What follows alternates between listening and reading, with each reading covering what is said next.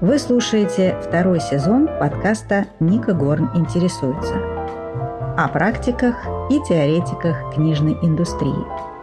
Мы продолжаем говорить о тонкостях авторства, секретах издательства, ловкостях блогерства и искусстве читательства.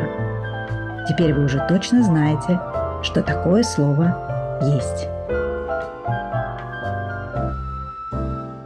Всем доброго времени суток. Мы начинаем второй сезон подкаста «Ника Горн интересуется», и сегодня мы будем говорить с Асей Шевченко. Ася Шевченко у нас литературный критик, редактор, продюсер книжных проектов издательства «Альпина Проза». Ася увлеченно ведет свой телеграм-канал «Заметки панк-редактора» на 3,5 тысячи подписчиков, где, цитата, «каждое слово имеет значение». Это хулиганские, местами провокационные записки о книгах и лид-процессе от редактора с большим стажем. И в 2023 году по итогам премии «Большая книга» э, вы были признаны лучшим лид-блогером на русскоязычных просторах.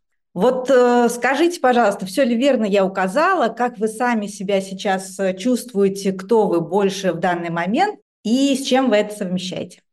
Да, все, видимо, верно. Я много чем занимаюсь обычно когда просят э, краткое био, не получается уместить даже уже в три строки, потому что я такой мультизадачный человек. Как я себя чувствую? Вот я как в мультфильме, то ли я белый в черную полоску, то ли я черный в белую полоску, я пока не определилась. Но в целом верно, да, я делаю книги, читаю книги и пишу о книгах. Иногда пишу книги. То есть вся моя жизнь так или иначе сосредоточена как раз внутри и вокруг этого пресловутого литературного процесса, который вы упомянули.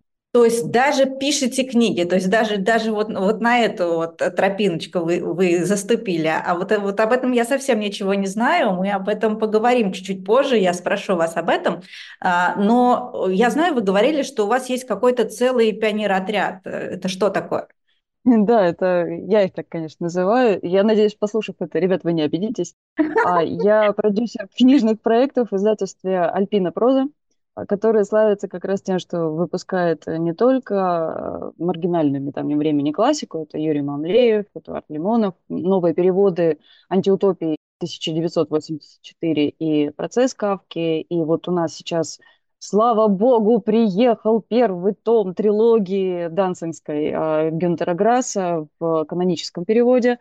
И вот «Жестяной барабан» мы получили. Вместе с тем у нас как раз и большой пул дебютантов и молодых авторов. Не те, кто пришли с нами с новыми текстами, но и те, кто еще относительно недавно как раз вступил на этот скользкий путь современной прозы. И как раз э, как продюсер я в основном занимаюсь тем, что я рассказываю о них, об их текстах. Я езжу вместе с ними на фестивали, мы выступаем на ярмарках, я беру у них интервью, я э, служу таким человеком-хабом между моими ребятами и медиа, например, или блогерами. Ну, в общем, все, что связано как раз с работой с авторами и книгами уже на этапе выхода, пожалуй, из типографии, вот это как раз я этим занимаюсь. Поскольку они все относительно меня достаточно молодые, а, очень активные, очень милые и приятные, я как раз себя очень часто чувствую а, кем-то вроде пионер-вожатой, а, которая построила, выдала ЦУ, а третий отряд, значит, пошел там вокруг костра какие-то свои пляски проводить или песни петь, или там, смотря чем мы собираемся заниматься. А как вообще попадают в эту профессию мечты? Э, ну, потому что э, мы понимаем, что вот журналистика – это прекрасно. Вот ты закончил журфак. Кстати, вы, вы что заканчивали? Первый я окончила педагогический факультет. Я психолог-педагог, э, учитель начальных классов, это первое образование, с правом преподавания английского языка. Второе образование у меня филологическое, я преподаватель английского языка и зарубежной литературы. Это как раз филологическая часть, это вторая сторона, так сказать. Есть у нас э, журналисты, а есть филологи, и они все время между собой спорят.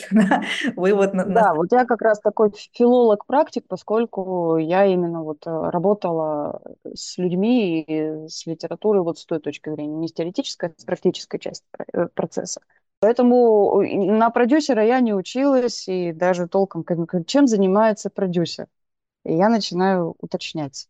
Вот я в Альпине просто занимаюсь вот тем, этим, пятым, десятым, потому что Мы примерно понимаем, а, как происходит продюсирование в кино и в шоу-бизнесе, например, да, даже в театральной какой-то отрасли. А продюсирование литературных проектов, оно отличается от издательства к издательству, от литагентов. И, в общем, все это частная история пока еще, поскольку сама институция еще у нас не настолько развита, чтобы говорить об этом какими-то общими фразами. Хотя а, вот в прошлом году по инициативе по-моему, Елены Белиной, которая занимается как раз университетской книгой, а, был а, внедрен и кажется, на степике даже бесплатно можно прослушать этот курс по продюсированию литературных проектов. Там как раз в общих чертах рассказывается, чем вот занимаются люди, которые участвуют. Как попадают в эту профессию из филологии? Есть много путей. Но большинство из них, э, из людей, которые законч... заканчивают филфаки, они все же уходят в бизнес, понимая, что это не совсем прикладная история. Как у вас получилось э, вот, сохранить верность мечте? Я себя очень как-то давным-давно в одной далекой-далекой галактике я проработала сначала преподавателем, а затем организатором международных образовательных конференций. Все это длилось э, в течение э, почти 20 лет, как не страшно это сейчас звучит. Я, да, у меня педстаж более 25 лет уже.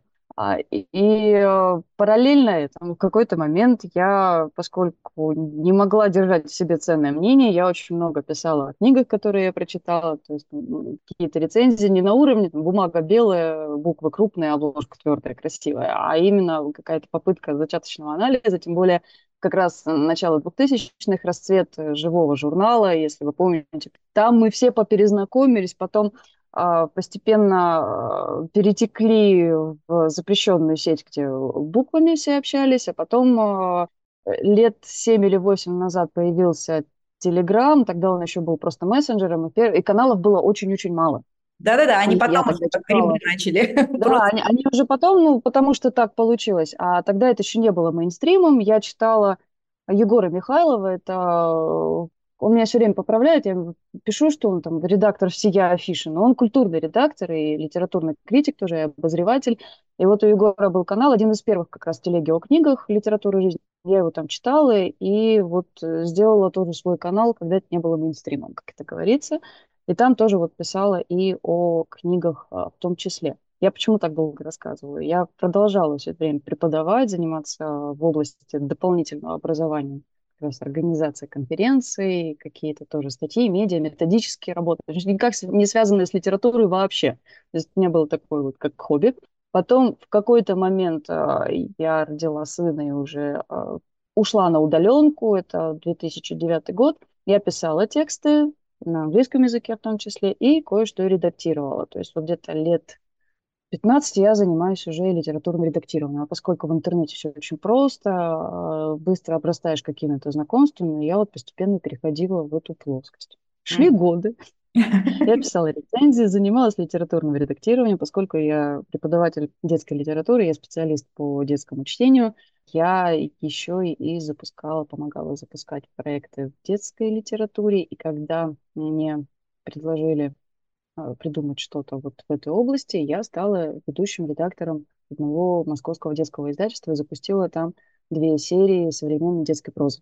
Несмотря на то, что у меня не было профильного образования, у меня уже накопился приличный портфель проектов, портфолио и как литературного редактора, и как э, обозревателя, поскольку какой-то момент, э, раньше же критику можно было читать только в толстяках где-то на страницах каких-то серьезных изданий. Толстяки имеется в виду журналы толстые. Потом Телеграм стал как раз таким местом, где появилось очень много критиков, пишущих на литературную тему. И поскольку я обросла большим количеством знакомств, я запустила все эти современные эти книги в детском книгоиздании, получила премию «Ревизор» в области руководителя направления, поняла, что так, здесь я уже всего добилась, надо двигать дальше. Куда двигать дальше, я не знала. А я дружу со с Татьяной Соловьевой, которая сейчас э, главный редактор издательства «Альпина проза». Я видела, как запускается «Альпина проза». Нам всего три года вот исполнилось в декабре прошлого года минувшего. И все это было у меня на глазах, и я писала тексты для блога Альпины, я писала много рецензий, я поперезнакомилась на всех литературных э, событиях э, с авторами, которые в тот момент в Альпине прозы издавали книги.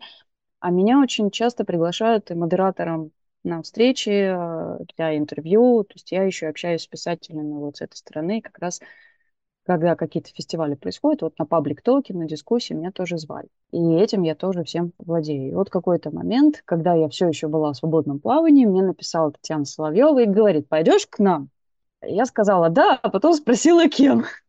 Прошло полгода, и я в Альпиной прозе, и мне э, заместитель генерального директора Ира Антонова пишет, в смысле полгода, потому что я все это время незримо была рядом, и действительно многие сотрудники Альпина это большая издательская группа, не только Альпина Проза, но Альпина Нонфикшн, Альпина Паблишер, Альпина Про, Альпина Диджитал. Вот в этом году появились, в прошлом году, я все еще не могу привыкнуть, что уже январь 24 года. Появились а, в Маршмеллоу, Альпина Дети, то есть нас довольно много, и некоторые сотрудники думали, что я вот уже там едва ли не с самого начала. Так что путь извилист, а, и попала я продюсером в Альпину именно благодаря тому, что у меня довольно широкий функционал, именно я могу и э, оценивать тексты как рецензент, я литературный редактор, то есть я понимаю технические характеристики, тактико-технические текста, я примерно понимаю, а, где этот текст э, выстрелит, условно говоря, когда с какой-то аудиторией имеешь дело. Я знаю, как говорить с авторами, как вести интервью, как э, беседовать с читателями, как рассказать о книге так, чтобы ее захотели прочитать другие.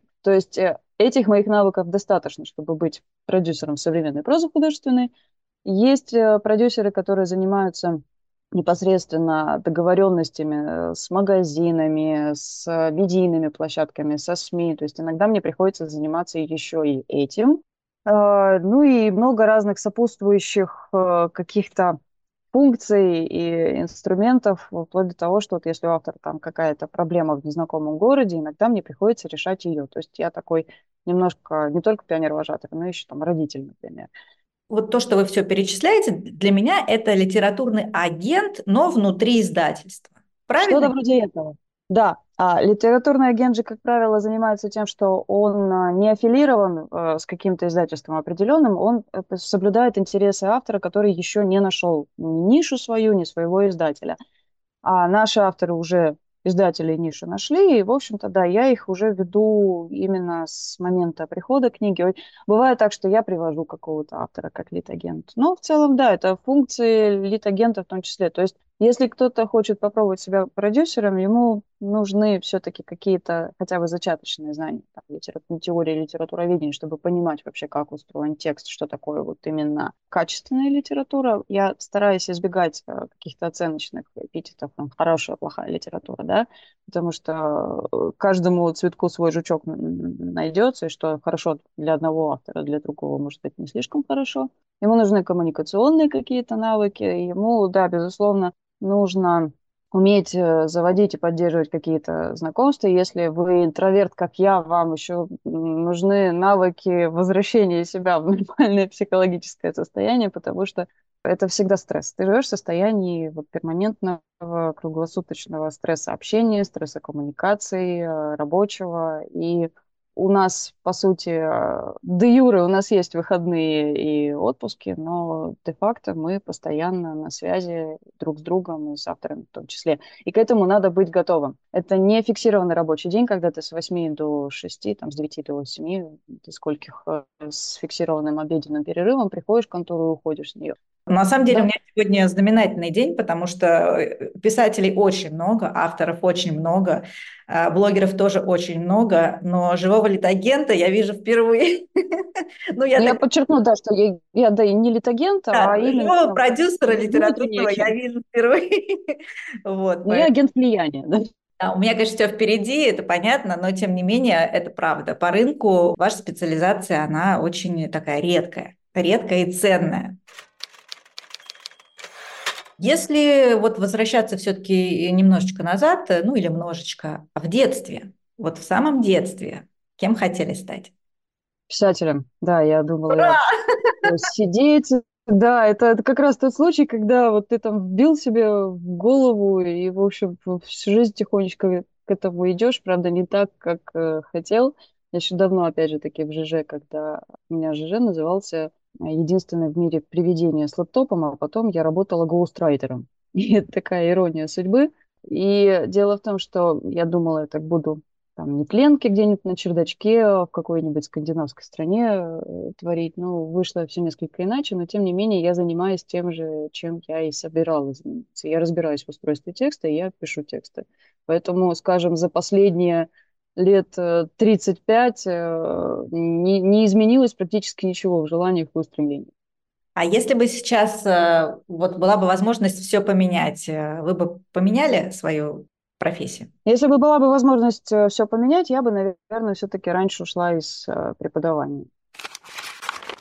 Получается, что вы все-таки пишете что-то, что-то такое, чего никто не знает, или что кто-то уже знает, и что вам мешает стать еще более известным в этом направлении?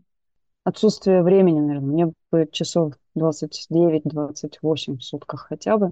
Поэтому не хватает времени, именно времени, потому что когда ты постоянно с текстами редактируешь, читаешь, э, продвигаешь, э, пишешь очень много о чужом и чужого, я всегда вспоминаю взрослый цикл стихотворений Михаила Давидовича Яснова, которого, к сожалению, больше знают как детского автора, тем не менее временем он переводчик, и взрослый поэзии у него тоже очень много, и у него есть такой цикл «12». Каждое стихотворение в этом цикле начинается со строки «бросил писать».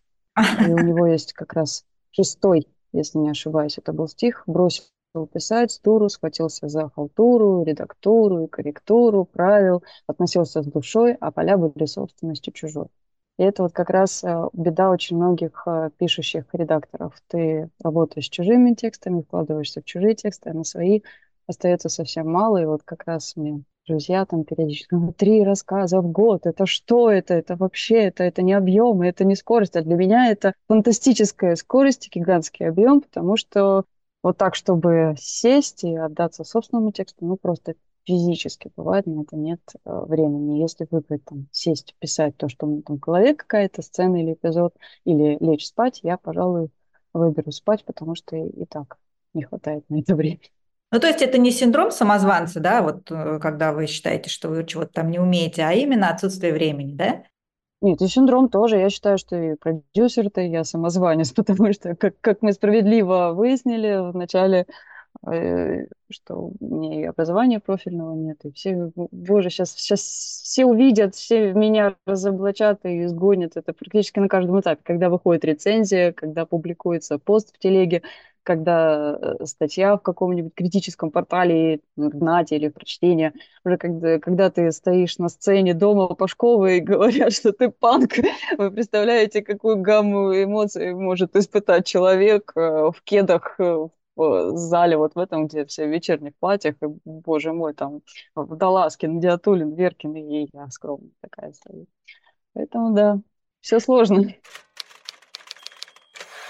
Мы же понимаем, что и писательству научить особо-то как бы и невозможно, и даже если ты а, заканчиваешь какие-то профильные даже вузы, да, то это может ни к чему не привести, если у тебя внутри, как говорит Ася Володина, нет искры. Вы сами вот как считаете, можно научиться писать, э, стать писателем? Как мастер а, литературных курсов некоторых, я еще и этим промышляю. Я могу сказать, что какие-то основы изучить, конечно, можно. Как Ахиджакова, помните, говорила служебный ну, при, при известном рвении можно и зайца научить курить. Да, Аська правильно говорит, если нет искры. То есть, э, как правило, выстреливают э, тексты, написанные чуть-чуть неправильно, накануне. Мы можем увидеть книгу, написанную, ну, идеально, просто безупречно с точки зрения литературоведения, например. Там вот прямо будет все, каждая ниточка подвязана, все идеально, все тютелька в тютельку, там хронотоп просто аж звенит, все, все замечательно, она будет выхолощенное что-то. Кому-то нравятся такие книги, бога ради. Но если она написана чуть-чуть неумело, вот эта самая неправильность как раз, может быть, и э, станет э, вот тем выражением обаяния этого текста. И поэтому очень часто, когда выходит какая-то книга и столько неоднозначных отзывов, там это плохо написано, это хорошо написано, и каждый выделяет что-то свое. То есть теоретически, да, научиться можно, можно понимать, как устроен текст, можно понимать, что вторично, что обязательно вот это вот попробуйте, и, в принципе, любые правила для того, чтобы их нарушать, но я все-таки за то, чтобы писатели, во-первых, читали, и читали немало. И не только для того, чтобы не повторяться, чтобы понимать, что вот, э, вот это уже где-то было, а для того, чтобы понимать, как можно сделать иначе. Потому что очень часто важно ведь не что рассказывается, а как. Сюжетов, как мы знаем, от 4 до 32. И именно как это сделано. Потому что иногда читаешь, и ну, как же, ну давай, вот, вот э, мне кажется, все редакторы и продюсеры, и, и все, ну, работают на приеме книг, э, э, ходили бы с этой вот футболкой «Удиви меня».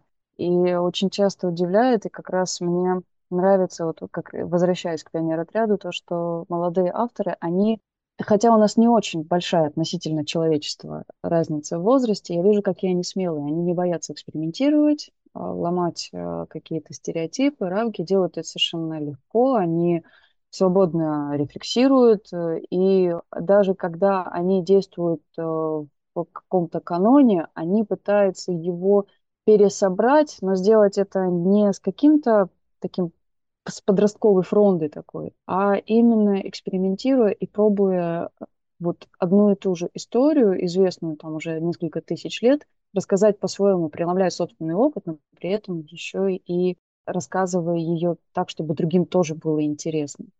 И это очень важно в конце концов, а, мы же читаем детективы и понимаем, что вот, вот э, злодеи будут покараны, герои, там, если он не погиб, то он получит награду, и схематично-то все одно и то же, но именно как нас ведут от злодея к герою и к финалу, это очень важно. А как вы думаете, вот э, современная состояние литературы. Каким словом его можно назвать, эту тенденцию современной литературы, если мы говорим о том, что соцреализм, постмодернизм, и вот э, дальше пошел уже какой-то такой, я не знаю, как, какой реализм, ну, сенчиновский я его называю реализм. А что еще? Какие есть э, такие вот вехи, которые вы видите в современной литературе, которые уже можно как-то сформулировать? Я очень не люблю говорить о трендах, потому что они очень быстро протухают. И э, сейчас я вот расскажу, и многие писатели заподрятся юные, а пока они будут писать, все это уже станет неактуальным. А тем более, пока книга найдет издателя, придет из типографии и так далее. Но тем не менее, в связи с тем, что с нами происходит последние несколько лет, и в связи с тем, что в отличие даже вот от моего поколения 40 плюс, а, бывшие условные пионеры, мы были воспитаны иначе, и у нас другой бэкграунд, у нас там за плечами те самые 90-е, которые вот сейчас переосмысливаются в литературе. Эти писатели, как я уже повторяюсь, пожалуй, они более смелые, и они готовы рефлексировать на эту тему вот прямо сейчас, не ожидая, когда пройдет какое-то время, и рефлексия будет более кристаллизованная.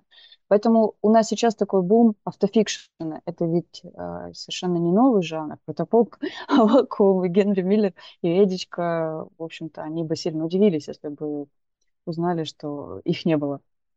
Но, тем не менее, сейчас э, молодые авторы очень много говорят о себе, о своих эмоциях, о своих чувствах, о том, как они прожили тот или иной общий коллективный опыт там, всей планеты или конкретной нации.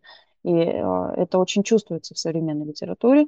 Они исследуют именно психологию себя через психологию своих персонажей, и не всегда это какая-то автобиографичная или автофикциональная история, где фикшена с автобиографией где-то примерно посередине.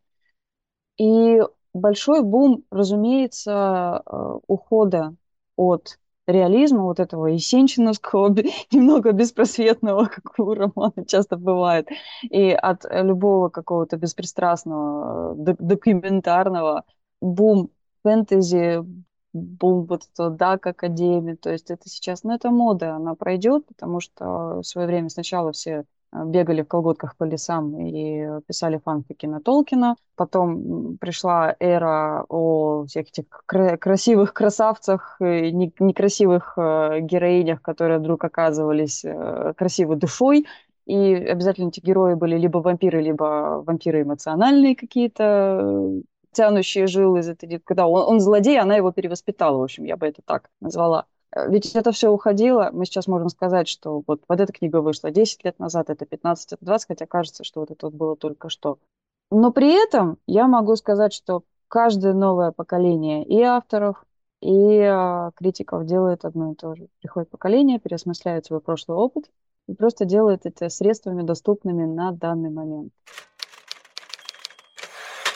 А, сейчас задам немножко такой общий вопрос, но мне хочется всегда слышать ну, вашу формулировку, то есть человека, с которым я разговариваю. В чем значение литературы? Сложно ответить, чтобы не скатиться в какой-то пафос. Литературы значение. Одним словом не получится. Наверное, все-таки следование за жизнью. Уайлд мечтал, чтобы жизнь следовала за искусством. Конструкт этот развалился. Многие пытаются, но все это остается на каком-то маргинальном уровне, а литература, наверное, все-таки следует за жизнью и помогает не научить людей чему-то. Мы знаем, книги ничему не учат, а именно помогают э, прожить, с одной стороны, эмоциональный опыт, который тебе никогда не будет доступен, и слава богу, возможно, либо заново прожить и э, понять себя лучше, если ты читаешь о похожем эмоциональном опыте у кого-то из персонажей. То есть следование за жизнью, пожалуй, так. Какой вы читатель? Я бы сказала, что я всеядный, но я не читаю, как правило, бывают исключения, никогда не зарекаюсь, я не читаю сентиментальные романы, и я не очень люблю именно современное фэнтези, поскольку я все-таки ретроград, и для меня уже и Толкин, и Пратчет, э, и Асприн – Урсула Лигуин и в какой-то степени, может быть, там Гейман с его городским темным фэнтези, они уже все мне рассказали, и мне дальше уже не интересно. Мне интереснее заниматься какими-то другими вещами. Это не значит, что я не буду брать книги современных авторов и не читать их вовсе, как, например, Саша Степанова, замечательного колдуна, э, кол, колдуна Снеглинки написала, это же городское фэнтези для подростков. Великолепная книга, мне очень понравилась, я у дочери ее посоветовала, начитала. Я по работе читаю много фэнтези подросткового и детского. Просто в своей свободной читательской жизни, вот для себя, я, может быть, эти книги не выберу в первую очередь, но я их читаю все равно. Я некоторое время работала в отделе любовной любви, и могу сказать, что вот эротическую литературу я и по работе брать не буду. И вот там, где вот все хорошо, вот это именно какая-то психотерапевтическая для определенного круга людей вещь, вот я не буду. Все-таки ну, наша жизнь состоит из любви, да, и практически в любом произведении, там, ну, кроме разве что там парочки типа 12 стульев, нет любовных линий. Ну, да? В целом там тоже есть любовная линия. Влюбился же киса, например. Это не основная любовь, можно, можно найти везде. Но вот границы именно, помните, я сказала, вот он злодей, она его перевоспитала. И когда литература носит именно вот этот психотерапевтический характер, когда э, читатель, неважно, женщина это или мужчина, он читает какой-то текст, и он хочет быть уверен, что в конце все обязательно поженятся. Условно говоря, я, конечно, утрирую, что сейчас вот у них пройдет какие-то вот условные, не знаю, Бриджертоны, наверное. То есть мы знаем, что сейчас вот герои познакомились, сейчас они поругаются, через некоторое время они вдруг увидят, что у них не так мало общего, как им казалось вначале, а в конце они обязательно поженятся, у них все будет хорошо, и, возможно, даже расскажут, как они там дальше жили. Ну, то есть Бунин – это не ваш писатель? Нет, почему? Бунин – это еще и высокая литература, в том смысле, что мне нравится, как у него это все устроено. Как вот он написал, как он придумал, и какие он их глубины бросает, а потом так достаточно беспристрастно смотрит, как они там барахтаются, и понимает, что они не выкарабкаются оттуда и прям получает от этого удовольствие, это чувствуется. Когда автор э, испытывает некоторый кураж во время написания, неважно, э, негативный он или позитивный, то есть вот, страдает он вместе со своими героями или э, экспериментирует с ними, как демиург, это всегда чувствуется в тексте. Поэтому Бунин, я не фанатка, но я даю должное, безусловно. Я скорее человек Чехова mm-hmm. и Булгакова. Сейчас, если бы у вас была возможность пересобрать ваш книжный шкаф, что бы вы уже отправили в архив навсегда, а что бы туда поставили новенького?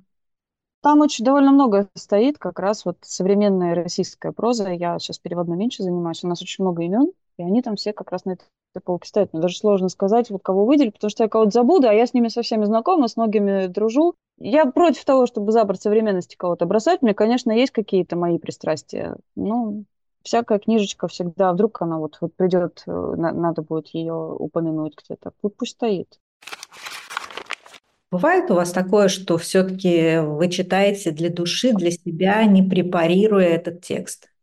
Очень сложно от этого абстрагируется, но, как правило, бывает. Я, например, очень люблю Не так, что прям совсем низкопробные детективы, триллеры и ужастики, но их я не препарирую, потому что я прекрасно понимаю, там канон, там могут быть прям вот провалы в том, что я говорю слушателям не делать ни в коем случае. Зато я получаю прям-таки эстетическое удовольствие от отрывания голов, рук и ног, условного, да, потому что для меня это отдых. Я на таких книгах отдыхаю у меня электронная книжка, читалка, и там можно и цитаты выделять, заметки делать. я вот понимаю, что я взяла там какую-то фантомовскую книгу читать для себя, я уже выделила цитаты, написала заметки, я в следующей лекции о там в точках фокуса персонажей я вот буду рассказывать. Знаете, вот там вот у Руссо было 150 тысяч персонажей, и каждый из них вот действовал таким образом. То есть, ну, все, вывести девушку из литературы очень сложно, когда она там для себя что-то делает.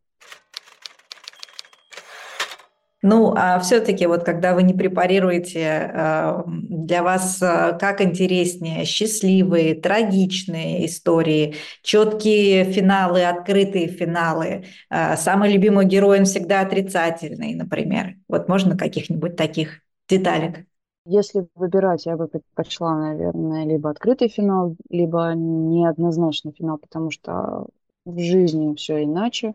Как раз я не люблю пристегнутые идеальные счастливые финалы, потому что очень часто это как раз вот, вот это ощущение искусственно сделанного текста, оно всплывает просто вот встает в полный рост вот таких финалах. Этим очень грешат.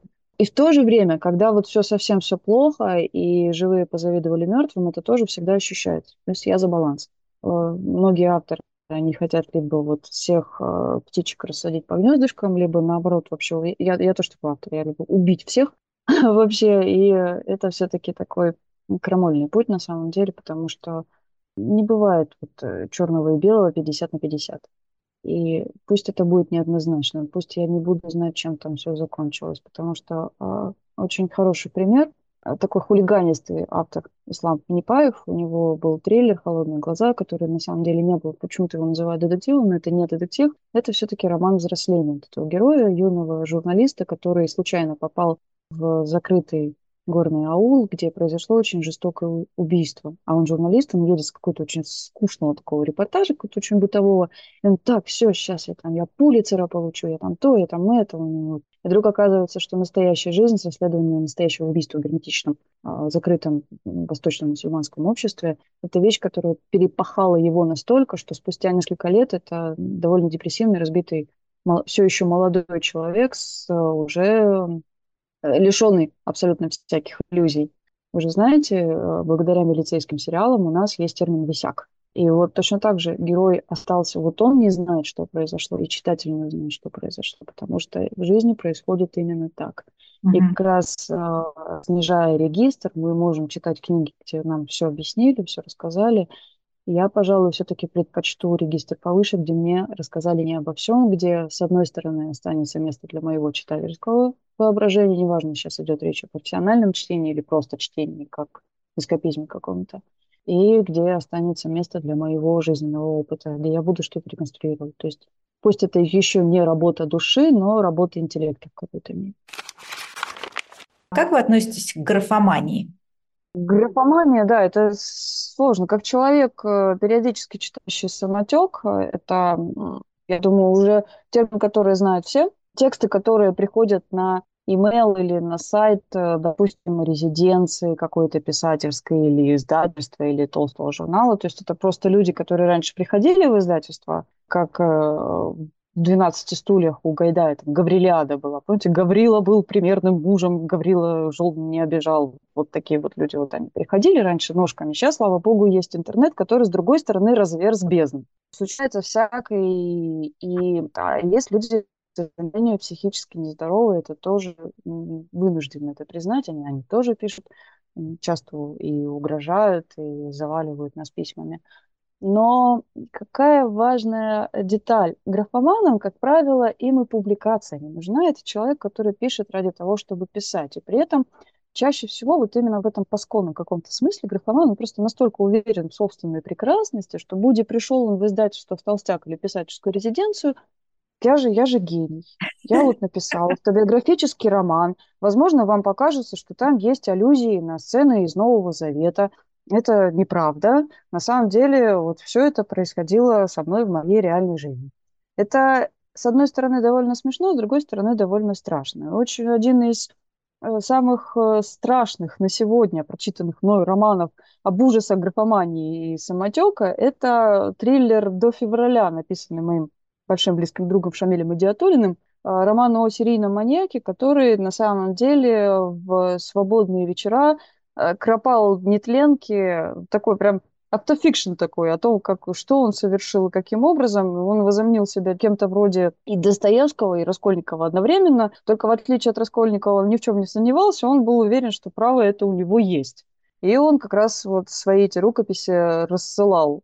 И, собственно, там вот уже завязка с того, что в, в архивах толстого литературного журнала, который возрождается вот на страницах романа Диатулина, редактор находит вот эту самую рукопись, э, в которой рассказывается об убийствах, э, тиранивших город э, некоторое время назад и возобновившихся вновь. И вот там как раз вот эти страницы, которые читает редактор, не только этого маньяка и присланные именно другим, это самые страшные для редактора просто части этого романа, и мы с коллегами разговаривали, нас не столько людей черствых и много повидавших именно в литературе потрясли именно сцены с, со смертями эпизодических главных персонажей в этой книге, сколько просто вот в самое сердце и кровушка из глазанек вот читать именно вот эти выдержки из рукописей людей, возомнивших себя пастырями, которые вот пасут народы и несут им какую-то причиняющую мудрость истину.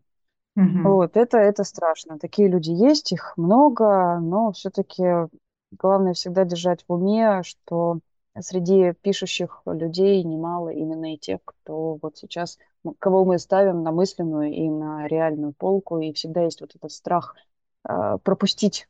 Вдруг это не графомания, не поток сознания какой-то, а вдруг это какой-то постмодернистский текст и литературный эксперимент, и поэтому попадаешь в эту ловушку, читаешь до середины и, и, и ждешь, ну а вдруг там сейчас вот что-то произойдет, просто нет мастерства, и надо будет немножко потрясовать но в 9 из 10 случаев это графомания.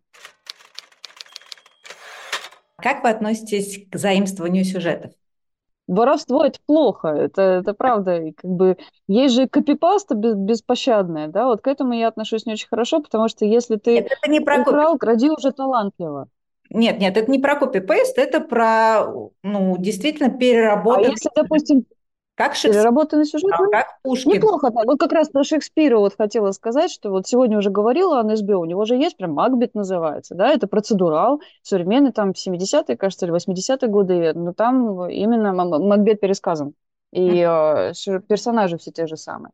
Ромео и Джульетту уже со всех сторон ее пересказали, Золушку, Красную Шапочку. То есть мы снова приходим к тому, что да не важно что, важно, как ты это пересказал, как ты это позаимствовал, как ты это переплавил. И, э, например, у того же Нила Геймана «Спящая красавица», там все вообще совсем не так, как в оригинале у братьев Грим было. Uh-huh. Хотя сюжет тоже позаимствован, и даже имена он, по-моему, оставил. Я неплохо отношусь, если это сделано, а, если там прямой амаш оригиналу, если это сделано с должным уважением, и если это сделано все-таки достаточно изобретательно, и мой читательский вкус, э, вот это копипаста не оскорбляет, а, а копипасту я увижу именно в силу большой начитанности. Цензура. За или против? Это такой вопрос под дых. Извините. Да, потому что я все-таки сотрудник традиционного издательства. Я много лет работала в детской литературе. Смотря что мы имеем в виду под цензурой. Например... А, Не политической. Ну, сейчас у нас любая цензура, наверное, все-таки имеет отношение к существующему законодательству, потому что очень многие вещи приходится на этапе самоцензуры уже убирать, потому что автор понимает, что тот или иной текст издатель не возьмет, опасаясь штрафов или уголовного преследования, например. А такова реальность. А именно цензура, когда я сам себя ограничиваю, потому что кто-то решит, что я, не знаю, перверсивными какими-то теориями у себя в тексте занимаюсь. Или э, я, например, боюсь э, сказать вслух то, что другие боятся обсуждать. Все ведь зависит от контекста.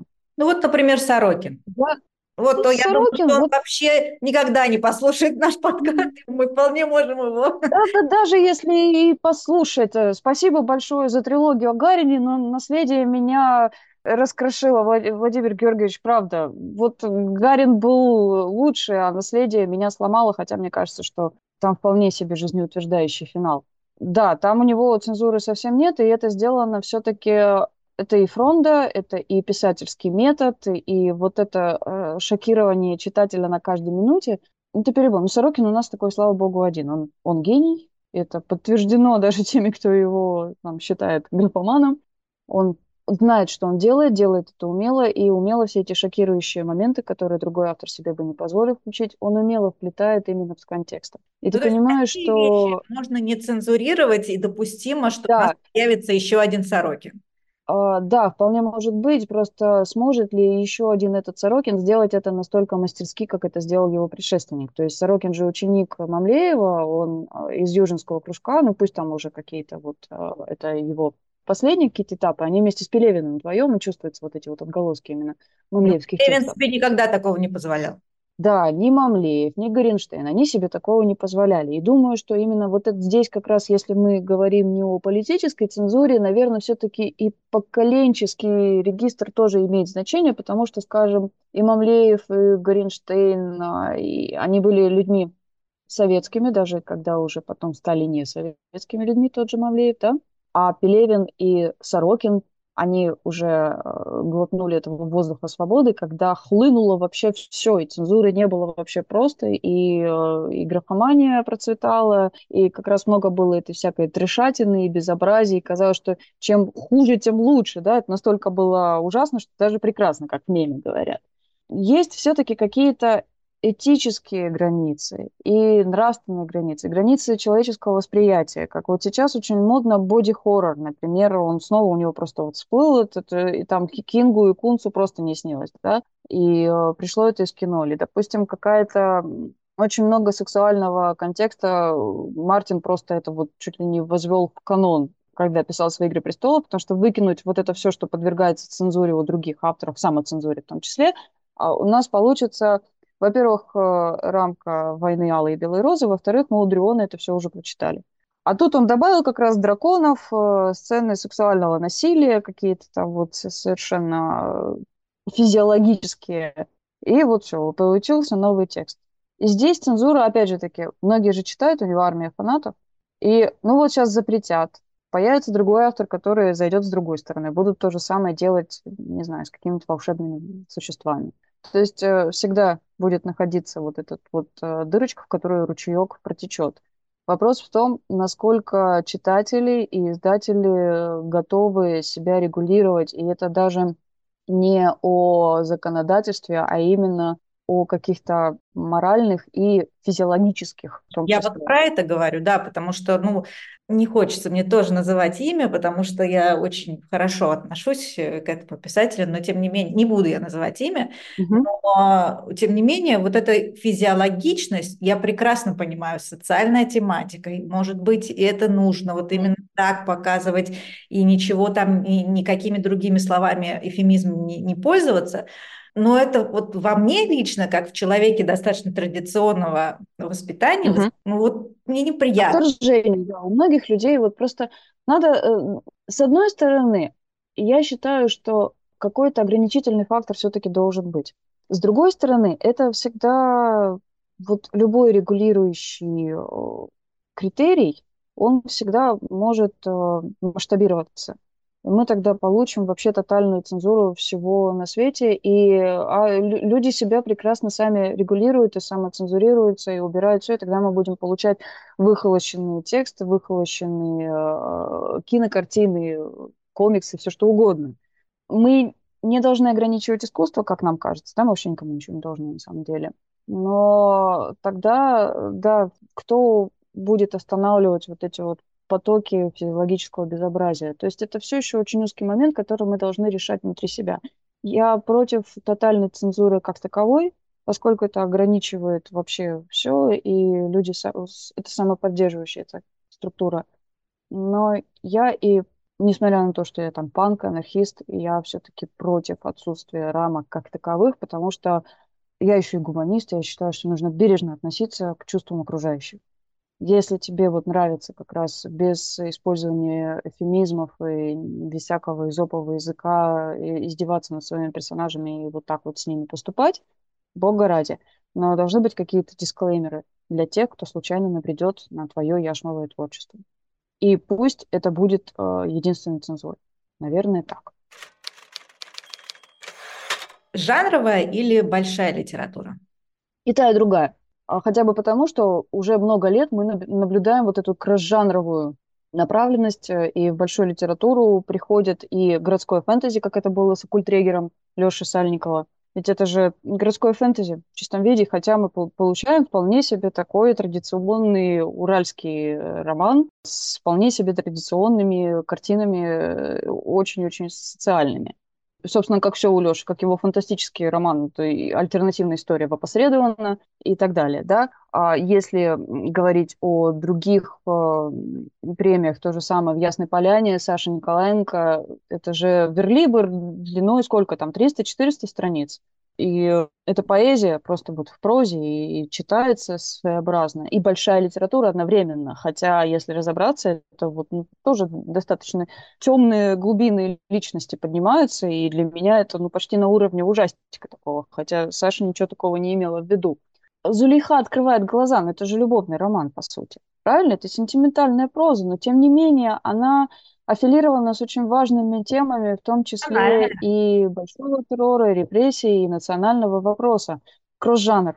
Получается, что как раз ниша литературная – это возможность строиться под, в интересы читателя и писателя самому, если у него есть э, какая-то привязанность к определенному жанру, если он любит э, детективы или фэнтези, или триллеры, или альтернативную историю, you name it, а для него возможности использовать все возможные доступные средства выразительности художественной, чтобы именно в рамках жанра в узеньких рассказать большую историю, запустить в нее и жанровых персонажей, выполняющих какие-то просто узкие функции, и показать еще и на что автор способен именно как э, человек, работающий со словом. И это очень классно, потому что если бы у нас э, были только чистом виде только жанры оставались развлекательные. Если бы у нас была бы только неудобочитаемая большая литература, мы бы издевались бы и над читателями, и над профессиональными читателями в том числе.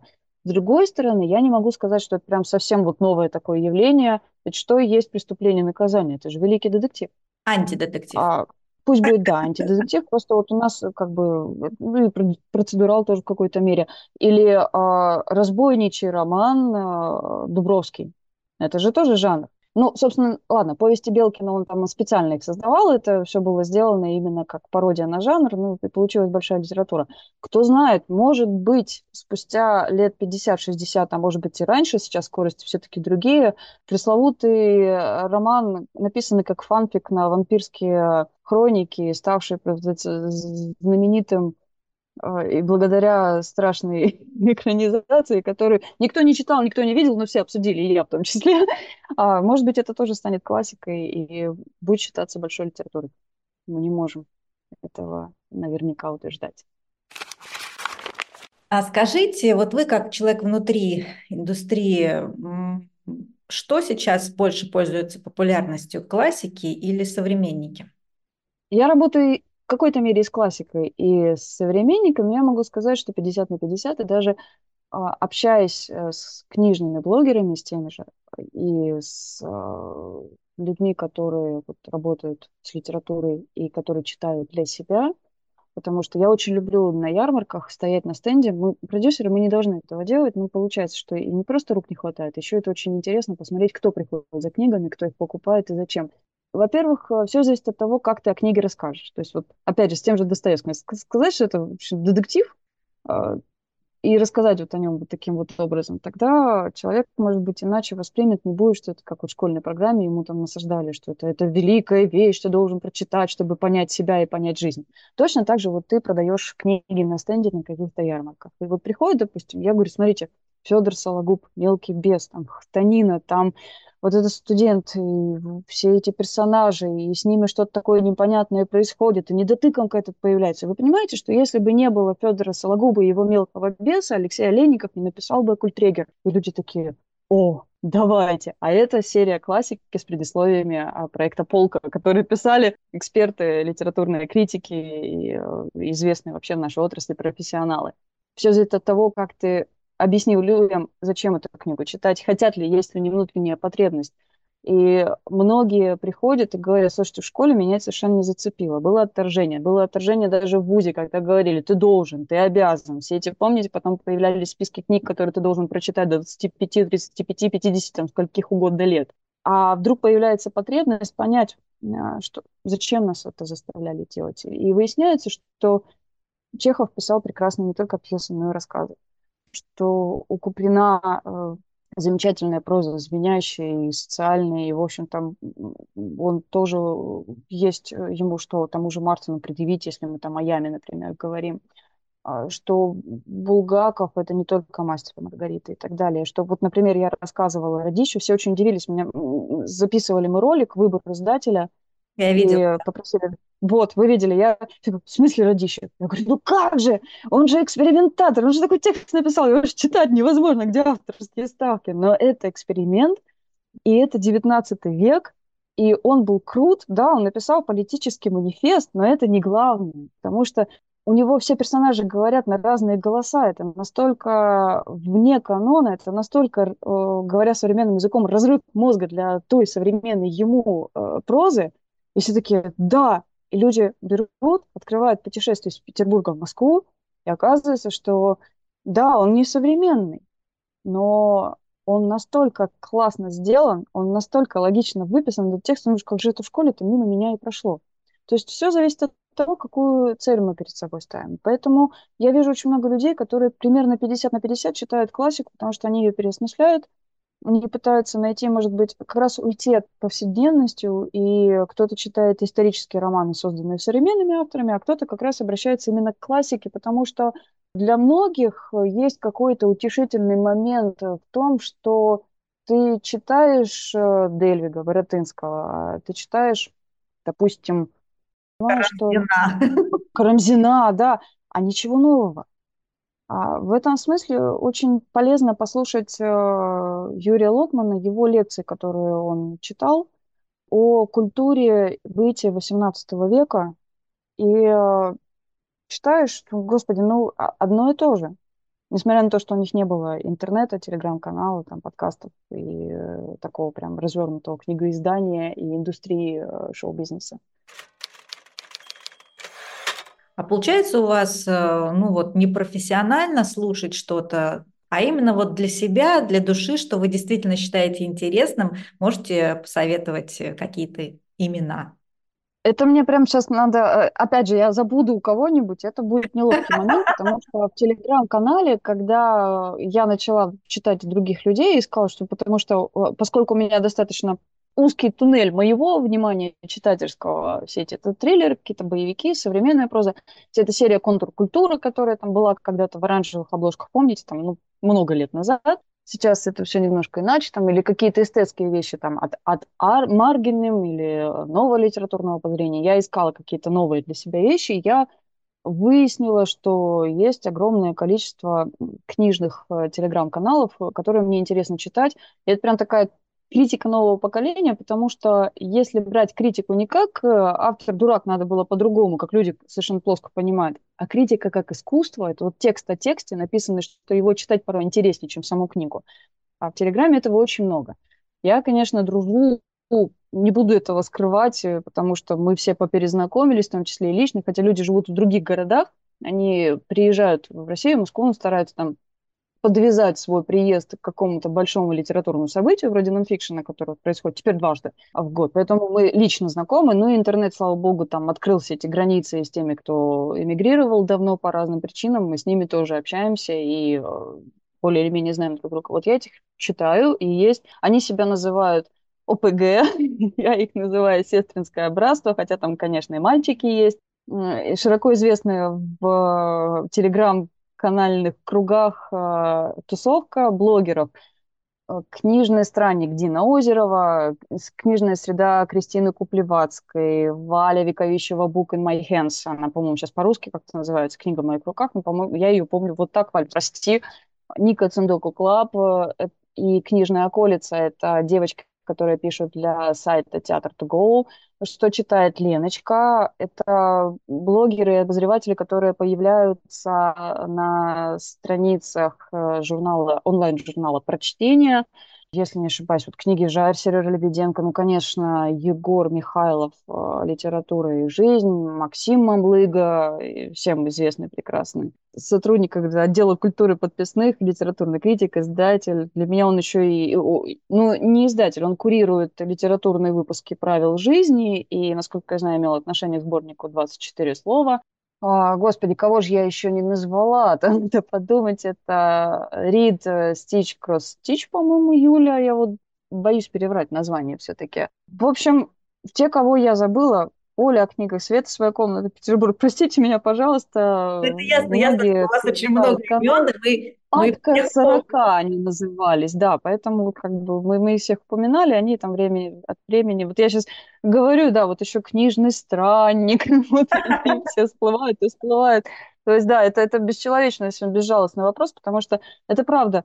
А, есть же предубеждение, что блогеры я сама ему подвержена, э, потому что очень много блогеров, которые не читают книгу, присланную на обзор или даже купленную, потому что все э, идет в жертву красивой фотографии. Если это флетлей, я думала, все это должно от, э, да, было уже отойти с уходом одной из запрещенных сетей, тем не менее, все еще есть этот плед, какао пресловутое, и там красивая обложка сфотографирована, какая-то решительно невообразимая чушь написана в описании, потому что человек э, красивую обложку сфотографировали, какую-то скандальную, а что было в книге, ну, уже не прочитал. Это тоже путь.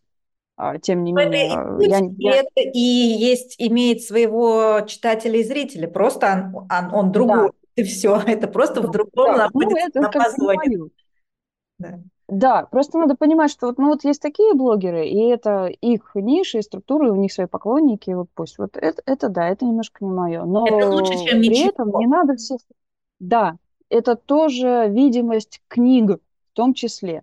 И есть при этом просто э, смешиваются же блогеры и критики. Вот те, и считается, что если блог... Я сама очень много лет, я стеснялась говорить, что я блогер. Я, была ситуация, когда но нонфикшн, это много-много лет назад, это еще до ковида, все, я иду по нонфикшн на встречу известный издатель и редактор, прекрасный Илья Бернштейн, который занимался проектом «Руслит А плюс Б», это комментированные издания классики. Кондуит и Швамбрани, а, вот они все стоят, и Леонид Андреев, и, в общем, Коваля он очень много переиздавал. Ну, он, он крут. Вот, и он, и навстречу идет его жена, он меня знакомит, тут, Маш, смотри, вот эта вот Ася, она блогер. И я прям стою, у меня, знаете, это как охматовый роза на щеках. Я не блогер, зачем вы так сказали? Он говорит, ну как же, ну вот, вот у вас блог, вы пишете. Вот, и, э, ну, это правда, потому что было вот это предубеждение, что если блогер, то вот как раз это что-то вроде отзыва на, маркет, на маркетплейсах, что-то дико непрофессиональное, просто синоним некомпетентности. Нет, ну, это правда не так, тем более, что как раз вот а, последние несколько лет расцвета книжного телеграмма и в Дзене, несмотря на то, что я сама туда хожу с ужасом и читаю там только свою давнюю подругу литературного критика и Евгению Шаферт, даже в Дзене очень много телеграм-каналов, э, где рецензии порой профессиональнее тех, что мы читаем на страницах каких-то медиа. И это очень здорово, потому что у блогеров э, есть возможность выйти на какую-то площадку, куда э, не было для них хода несколько лет назад, в связи с тем, что, не знаю, интернет был по лимитам, например.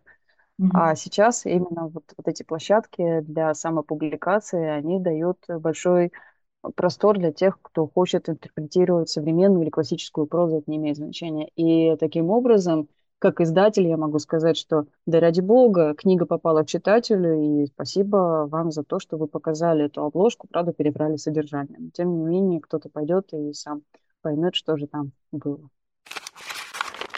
И у нас осталось буквально три минуточки на вопрос э, «Три желания» к Кире Анатольевне Шамаханской. За мир во всем мире, чтобы все были здоровы. Остальное мы сможем.